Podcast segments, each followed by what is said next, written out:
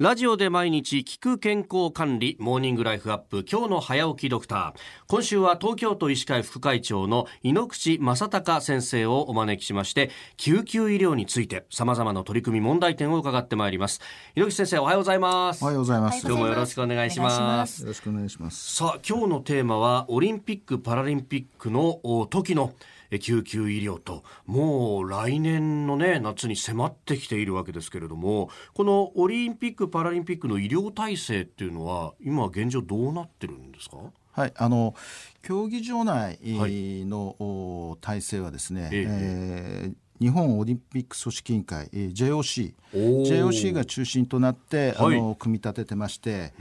競技場にあの一人のその中心となるドクター、はい、あ医師が一人それからそれに最低でもですねあの医師1名看護師2名の医療救護班というものを毎日置いてます。はい、でえーとまあ、二十何会場東京だけでもありますので、えー、そうすると延べ人数としてですねそのオリパラ全体の期間中に、はい、医師の動員数は延べ人数で1500名以上、えー、それからあ看護師さんはその2倍になりますね、えー、3000名以上っていうような形の動員数をになります。なるほど、これは競技場の中だけの話なんですね。そうなんですね。えー。でも人がたくさん来てで当然移動もしたりするっていうとその外側についてっていうのはどこがやることになるんですか？これはあの東京都の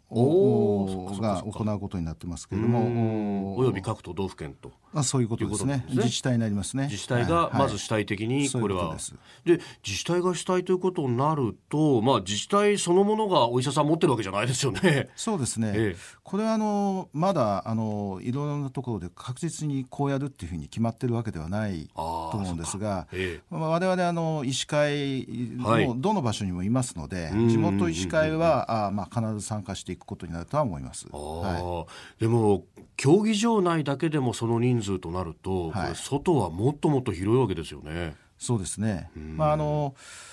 それだけ1500人とか3000人っていうその医療人がそこに動員されることによってですね、あの東京なりその周りの自治体の医療がどうなるかっていうのは非常に心配になるところですけれども、ええまあ、それはあのおそれぐらいの数だったらって言っちゃ失礼なんだけれども、はい、東京にはあの4万人のお医者さんがいますからね。お医者さんだけで4万人います、えー、であのそれだけいますので、はい、まあ、大学病院なり大きな病院のその一部のドクターたちだけですから、うん、まあ、それほど平時の医療はそんなに影響はない、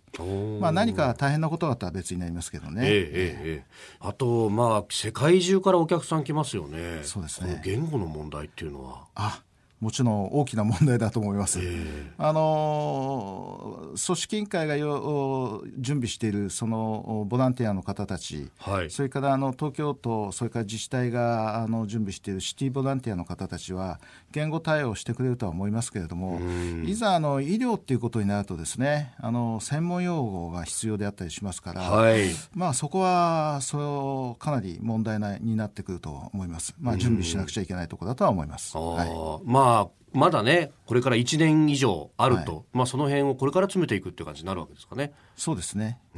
あまあ言葉だけじゃなくてですね、はい、生活習慣も結構違いますからね。そうか、ええ、あのー、結構アジア系の女性の場合には男の看護師であったり医師であったりするのを嫌ったりする場合もありますしね、えー、そういうことがわからないと困って困りますよね。いや確かに。そうすると、お医者さんの方もいろいろ知っておかなきゃならないこともあるし。そうですね。まあだから慎重にね、ええまあ、ツールも必要ですよね。ああのこう何語ですかみたいなとかこうどれですかって。絵で指すとかね。なるほど、ええまあ、今タブレットとかもあるからそうですね。そういうものもそういうものももういろんなもので利用してとにかく乗り切るしかないかなと、え、もうあと1年後ですからね。ええわかりました、えー、今朝はオリンピック・パラリンピック開催時における救急医療について東京都医師会副会長井ノ口正隆さんにお話を伺いました。井ノ口先生明日もよろしくお願いします。よろしくお願いします